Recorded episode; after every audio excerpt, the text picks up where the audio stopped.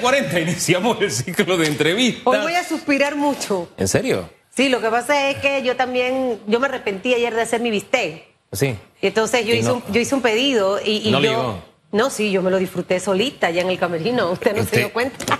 Oye, Y entonces estoy hablando como, de paila. estoy como demasiado llena y por eso que usted me ha escuchado que respiro, suspiro. Yo tuve que quitarme el saco mientras el cuerpo sí, sí, asimilaba todo usted lo que sabe le que, metí. yo, si yo hubiera podido, yo me quito todo. Yo Me- sí- me- me- ya, ya, vamos a lo que vamos. Hilda, buenos días. Mucha ¿Cómo está. Hilda Martínez? ¿Qué tal? Muy buenos días. ¿Cómo le va? Muy bien. ¿Te le gusta el chicharrón? Así me gusta. Ah. Hasta que peló los ojos. Ah, Mire, esa es la pro- allá hay colágeno puro, eh, licenciada. No hay que estar buscando amores colágeno, co- llenos de colágeno. Ahí está el colágeno, no, de verdad, Hugo Enrique. La patita de- del puerco y la grasa, ahí hay colágeno puro. Tiene que saberlo hacer para que no tenga colesterol. Mire, hace un par de semanas comentábamos aquí en Radiografía el tema del censo eh, nacional, eh, tecnología que ustedes van a estar utilizando en esta oportunidad, licenciada Hilda. Y, y como están las cosas, una vez no quiere ni abrirle la puerta a la gente. Y yo voy a arrancar por ahí en realidad, porque es importante que tengamos la data, eh, estos números, y desde hace mucho tiempo no teníamos esta medición. Entonces, eh, para que eh, en la respuesta me toque dos temas. ¿Por qué es importante en este momento participar y apoyar esta, esta medición? ¿Y cómo el personal va a estar identificado para que la gente no tenga temor y abra las puertas o salga y responda las preguntas? O si ese es el único método para esta actualización de estadísticas. Sí, muy buenos días y gracias por la oportunidad. La verdad es que sí es importante la data, es importante la información porque tenemos 12 años que no tenemos información actualizada de cuántos somos, de dónde estamos, eh, cómo vivimos. Por eso es importante el tema de los censos y pues definitivamente que el Instituto Nacional de Estadística y Censo de la Contraloría General de la República se prepara precisamente para hacer este proyecto censal. Es un proyecto importante, es un proyecto de país. Vamos a tener información fresca de toda la población y por ello estamos aquí precisamente incentivando y motivando a la población para que participe en este proyecto de censos. Eh, usted dijo hace 12 años, pero digo, yo, yo creo que hay una enseñanza que recibimos la última vez que intentamos contarnos. Nos contamos muy mal. Y digo que la enseñanza está en que, bueno, fue en medio de un cambio de gobierno, los que sabían los echaron a un lado, que ya tenían todo preparado. Porque un censo no es de que, "Hey, vamos a hacer un censo, vamos a hacer un censo mañana. No, no, eso. Y hay gente que sabe, y a los que saben se les respeta. Uno se quita el sombrero y dice, mi respeto. Entonces, hubo una serie de cambios que trajeron por consecuencias que no nos, costara- no nos contáramos bien. Ahí la enseñanza es, oiga, cuando llega un gobierno, respete los que están, que saben. Punto. Eso de y que llega uno, se van todos. No, no, no, eso no. Los que perdemos somos el país. Nos perdimos la data real, ¿no?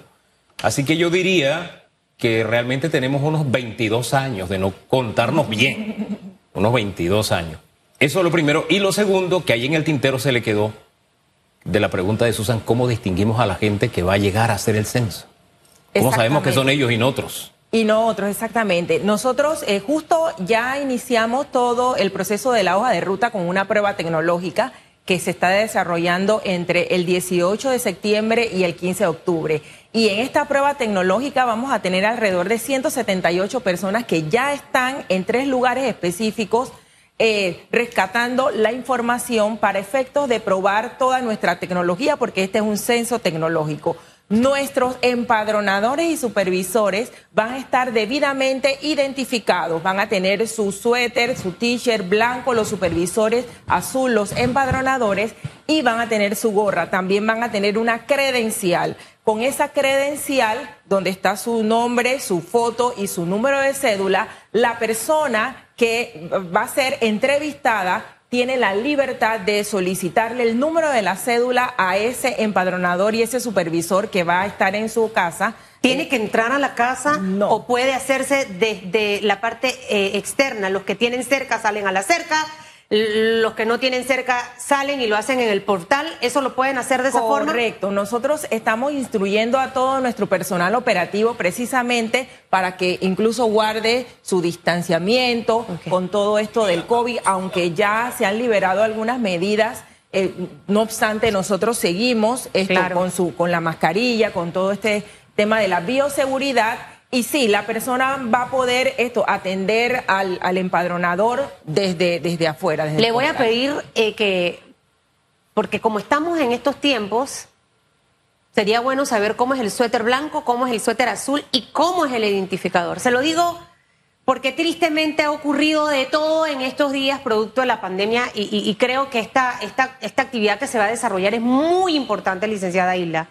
Y yo me atrevería a decirle, como sugerencia, que los que van a estar en estas entrevistas al momento de identificarse, eh, no usen la mascarilla. Y le voy a explicar, yo soy súper desconfiada, yo debí trabajar en la DIJ. Yo no voy a salir con alguien que yo no sé quién es. De hecho, los delincuentes ahorita hasta usan mascarilla para no ser identificados, precisamente por eso. Eh, y quizás guardar la distancia de un metro para hacer las preguntas, pero creo que, que, es mejor uno ver visiblemente a la persona que uno le está dando esa oportunidad de conversar.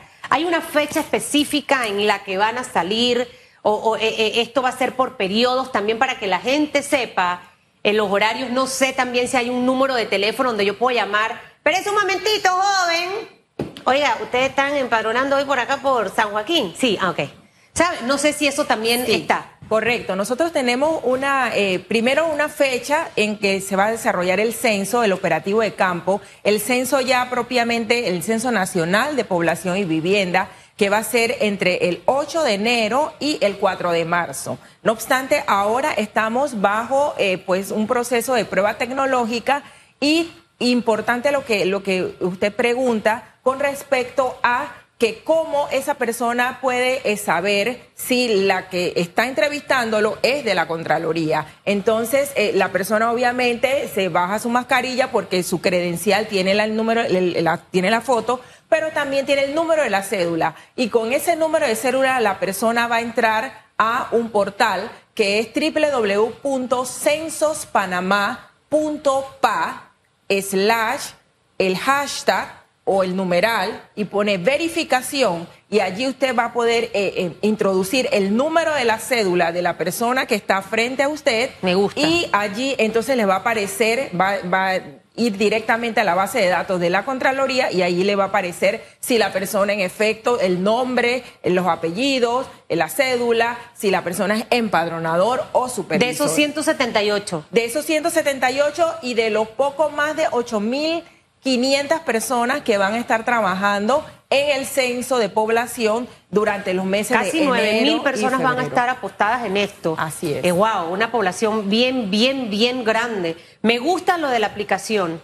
Eh, y, creo que eso va a ser importante darle bastante divulgación para que la gente pueda entrar y verificar si realmente Hugo Enrique Famanía es el censador y es el de la foto y es el de la cédula, para poder obviamente uno sentirse un poquitito más más seguro. Ustedes han estado en capacitaciones, esa, tecnología apunta a esta verificación o hay otros elementos más que han desarrollado. Sí, nosotros hemos estado en capacitaciones para este primer eh, proceso de la prueba tecnológica, porque como es un censo tecnológico, vamos a utilizar dispositivos móviles de captura o celulares, tenemos que probar, tenemos que probar la tecnología y en efecto lo estamos haciendo en estas tres áreas en parte del corregimiento de Capira, parte del corregimiento de Tocumen y en la provincia de Colón en Alto de los Lagos. Entonces, ¿para qué? Para verificar cómo transita nuestra información de los dispositivos a nuestros servidores, todo el tema de la seguridad informática.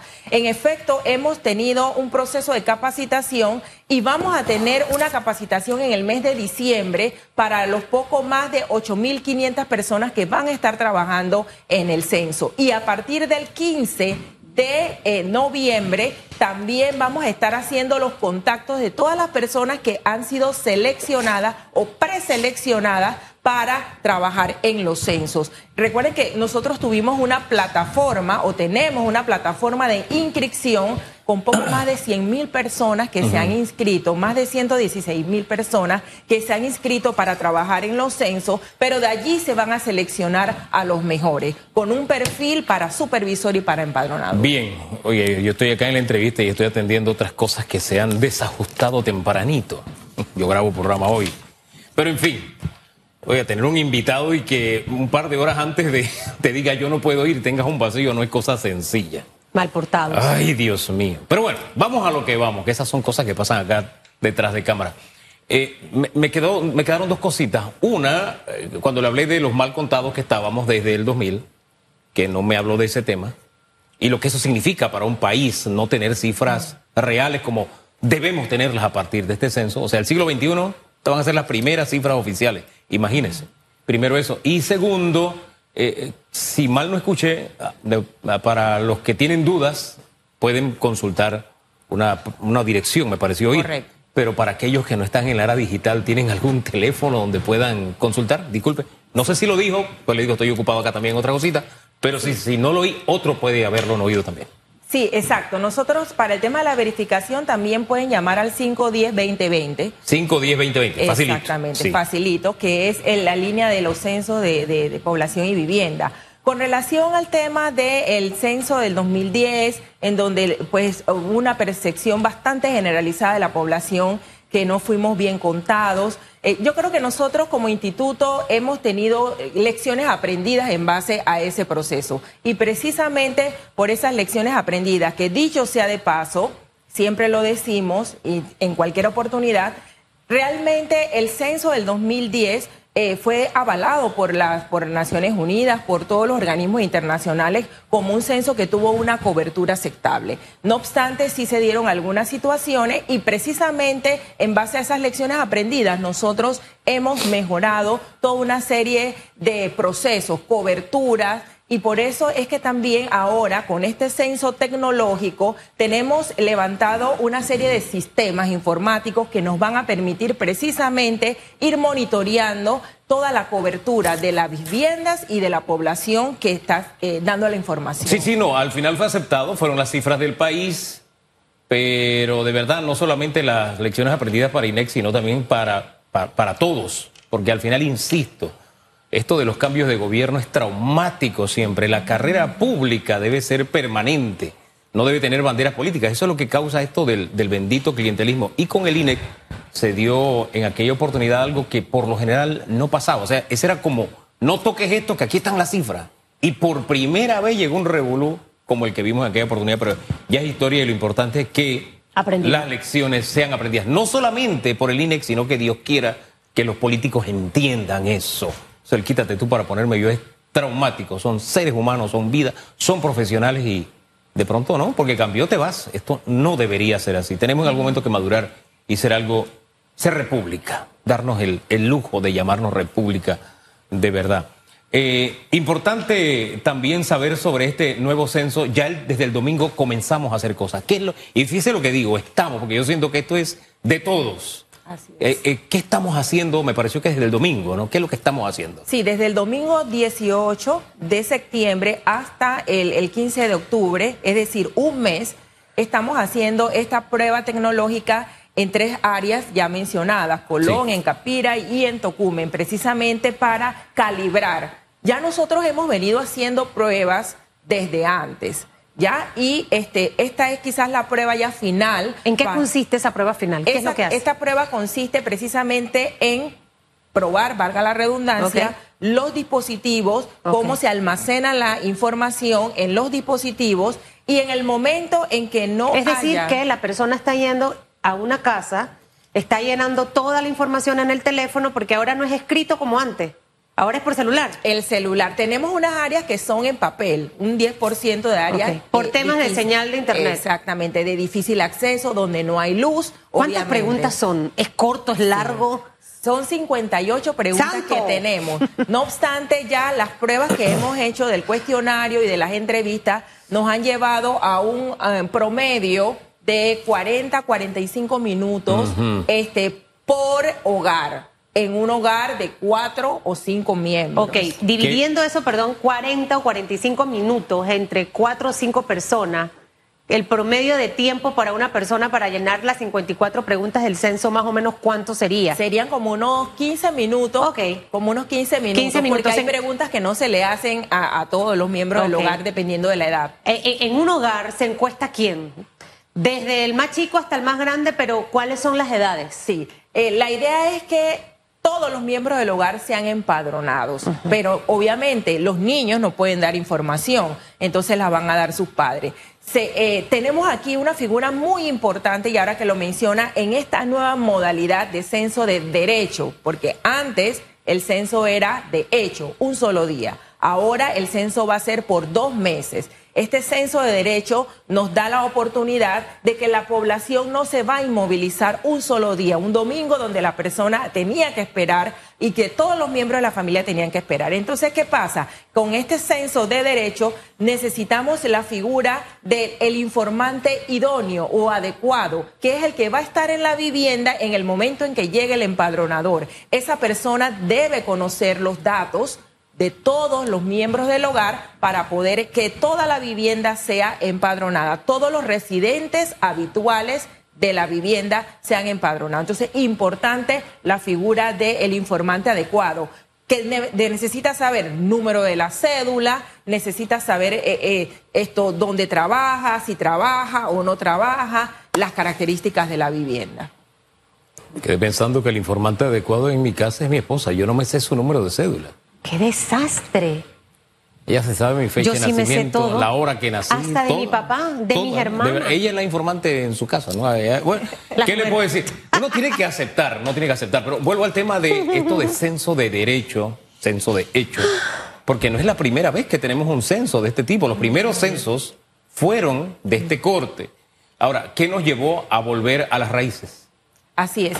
Eh, el tránsito de los países de América Latina y el Caribe eh, ha sido precisamente ese, de una modalidad de cambio de hecho a derecho. Otra de las cosas que ha motivado y tras muchos análisis que ha hecho el instituto en este, eh, para adoptar esta modalidad es precisamente para poder usar tecnología. Con un censo de hecho de un solo día no podíamos usar 125 mil dispositivos móviles de captura para cada persona. Eh, por ende, eh, transitamos hacia esta modalidad menos invasiva y que representa también una curva de aprendizaje para el empadronador, para el supervisor que va a trabajar por estos dos meses eh, como parte del operativo. Con, con, esta dinámica, ¿cuántos censos habíamos tenido ya? ¿Dos o tres? No recuerdo. Tres tenemos, teníamos tres censos de derecho. El primero en 1911 que duró cinco meses. A partir de allí, entonces, a partir de eh, mil, eh, del, año, de la década del 40, empezaron entonces los censos de, eh, de, hecho, de un solo día. Hay muchas cosas importantes que en este momento hay que rescatar. La primera, que ya desde el 18 de septiembre se están haciendo pruebas, es decir, que ya hay hogares en este momento que están siendo visitados precisamente para hacer esas pruebas, para que usted esté claro y ahora no diga, es que dijeron que arranca el 8 de enero. No, en este momento hay pruebas y es necesario que se hagan. Lo segundo, todos en el hogar deben ser censados. Me imagino que los más chiquitos obviamente no, los adultos mayores que tengan temas para poder hablar y expresarse, es importante que el familiar obviamente e-, esté enterado. 15 minutos por persona. Eh, y si un hogar tiene cuatro o cinco personas, usted calcule de 45 minutos a una hora, dependiendo también de la rapidez con la que usted vaya a contestar. Ahora, ¿qué es importante tener? Hay que mostrar la cédula, no sé si hay que tener alguna documentación en ese momento. Lo segundo es, la gente se dirá, pero ¿para qué preguntan 54 cosas mías? ¿Para qué?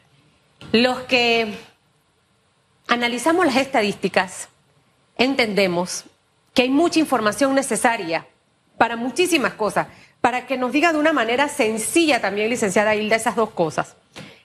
¿Para qué va a servir esta información? ¿Cómo va a beneficiar al ciudadano común el abrir la puerta de su hogar para ser censado? Eh, claro que sí.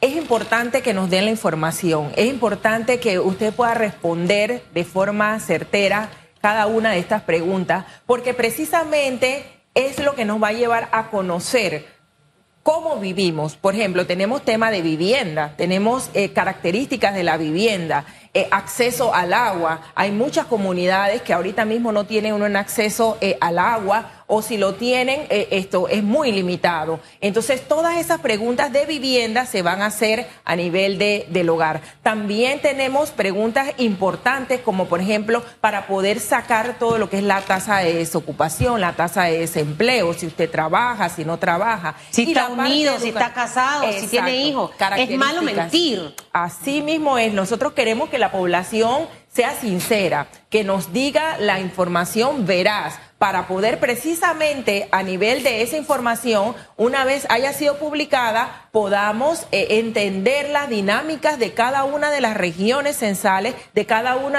de los sitios de Panamá, de cómo se comporta la población, cuáles son las características que tiene para políticas públicas, para diseño de programas. No podemos saber cuántos, eh, eh, ¿Cuántas escuelas necesitamos levantar si no, si no conocemos la población escolar? No podemos saber el nivel de escolaridad de la población cruzado con otras variables que también son importantes para entender toda la dinámica no sabremos las carreteras que necesita hacer el ministro de Obras Públicas antes que se vaya. Entonces, manía. Buen chiste, él sabe. Por lo menos sabe que tiene que tapar los huecos y no lo hace. Oye, hay multas para los que mienten. Disculpe. Eh, nosotros tenemos eh, por ley incluso esto, eh, hay una obligatoriedad de darle información. Tanto las personas naturales como jurídicas están obligadas a darle información y hay penas, obviamente, si no se da la información. No obstante, no queremos llegar hasta ese punto de esto, de establecer penas o multas para las personas que esto se nieguen a darle información. Dígame una cosa, por teléfono lo pueden llamar para censar. Eh, lo ideal sería que fuera una entrevista presencial. lo ideal, no, pero no, no va a haber, esto se lo digo porque, miren, esto es que está ojo al Cristo, porque los delincuentes se la saben todas. Mi mamá es una que cae para todo, para todo, ella se cree todo, todo se lo cree. las entrevistas van a ser presenciales, no van a ver esto, eso, eso, eso. empadronamiento vía teléfono. Mire, usted va a tener que regresar, licenciada o me manda alguien más porque hay que educar mucho a la población con este tema. Hay que hacer mucha docencia. Ya sabe, desde el 18 arrancó las pruebas eh, eh, digitales para verificar que específicamente todo esté bien y usted vaya preparándose para ser censado a partir del 8 de enero, un día antes de los mártires. Arranca el censo nacional para el 2023. preguntas así, usted sabe que uno tiene que pensarlas dos veces para contestarlas. Eh, el número de la cédula es primera vez que lo vamos a, y es importante ah, para evitar duplicidad. Esa es fácil. No, no hay nada. Hubo una que sí, hubo una que sí que va a estar allí que, que lo deja uno como pensando. ¿Cuál? ¿Es hombre o mujer? Usted no, no, ahí va por el la, identidad va, por el nacimiento. Okay. Hombre, nació hombre, usted es hombre, nació lo demás es otra cosa. ¿Cuál es la pregunta? ahí va en cuanto a censo. Para las estadísticas va a ser así. Bien. Eh, la otra que me dejó pensando es cómo usted se autopercibe. Por aquello ¿Cómo se de. Reconoce, sí, por, aquello de la afrodescendencia. Exactamente. ¿Cómo, es esa? Tenemos dos preguntas de autorreconocimiento étnico. Una indígena, que ah. tradicionalmente esto siempre ha estado dentro de los cuestionarios y una afrodescendiente. Es ah. autorreconocimiento y eso es muy importante. No porque fenotípicamente usted se vea de un color o de otro color, en la estructura del cabello, todo ¿En, ¿En base a qué se, toma, se, responde entonces? Se responde en base a cómo la persona se autoidentifica o autorreconoce. Yo puedo, esto, eh, una persona puede ser, vamos a decir, tez blanca, cabello lacio, eh, y usted le pregunta, porque se la pregunta va a hacérsele a toda la población usted eh, se autorreconoce como por sus costumbres, tradiciones y antepasados, usted se autorreconoce como o se eh, identifica como afrodescendiente, afropanameño, eh, negro, moreno, afrocolonial, u otro grupo afrodescendiente como Oiga, pero sabes que hay que explicar qué es cada una porque ya quedé enredada. No, afropanameño, afro Créame que eh, los grupos, eh, esto en, los grupos y costumbres y tradiciones tienen bien claro y saben cómo responder. ¿Usted, ¿Usted Bueno, le cuento una anécdota. Una vez yo me vestí así, usted sabe, de una forma bien extraña y yo le, me sentía, no sé, diferente y le dije a mi hija, hija, ¿cómo se ve esta combinación? Y me, se echó a reír y me dijo, papá, parece un cholito. Y yo le dije, hija, te tengo noticias, yo soy un cholito. Y te tengo una noticia más, tú eres cholita porque eres hija de un cholito. Yo me percibo Pero y así porque él yo siendo cholito, él siendo cholito, ¿en dónde entra allí? Bueno, no, no, entraría, no, entraría. No estoy entre los afrodescendientes, créame que No, no ahí no yo. ¿Y yo qué sería? ¿Cómo se autopercibe usted? no sé cómo me percibo. Sí, es un, Cholita, dice el director, usted es una cholita. sí, es un poco en lo que, lo que mencionaba Dice acerca él, no de yo. la sensibilización Sí, sí. a la población de eh, precisamente Claro. de todas estas categorías Sí, afrodescendientes claro. e indígenas. Yo sería como Sí. una mulata, ¿no? No sé, ¿cómo se percibe usted? Está dentro Si de usted la se categoría. percibe así. Anoche yo decía Bien. que Aaron George es un chombo blanco. Y mi papá decía, no, yo dije, eh, chombo blanco. No es que con ese tema yo he visto unas discusiones, Eh, chombo pero blanco. cada uno, de acuerdo a sus raíces, tiene una percepción muy definida de, de cómo se siente, Chombo ¿no? de blanco lo que no hay es. ahí. Hay afrodescendiente, Sí, chombo blanco. Sí hay. El, Sí, el carabalí. Sí, sí, sí. Bueno, mire, Yo tenía un vecino, sí, claro. ¿Usted tenía sí. un vecino? Allá en el Valle de San Isidro, Sí. sí, sí, en Calle, sí. Hace parte de mi niñez En ahí. Estados Unidos hay mucho chombo blanco. Pero en fin, se lo dejamos Claro. hasta allí. de voy a que- meditar esa respuesta. Y voy a compartirle en mi familia porque habrá de todo. Lo que pasa es que es diferente de aquel que te dice negro despectivamente. Claro. Hay otro que te dice negro de cariño. Hay otro que te dice, Chomba. este es un cholo, te lo dice despectivamente. Pero hay quien te dice mi cholito de cariño. Entonces. Pero es que cholito no existe. Oye, al otro cholo morado. Que sea serio. De- de- de- este director, yo no, no, el director está, usted sabe, pobrecito, hay, el- hay Sí. alguien que internarlo Mire, ya. seguimos hablando de esto después. Gracias. Gracias, licenciada Hilda. que le-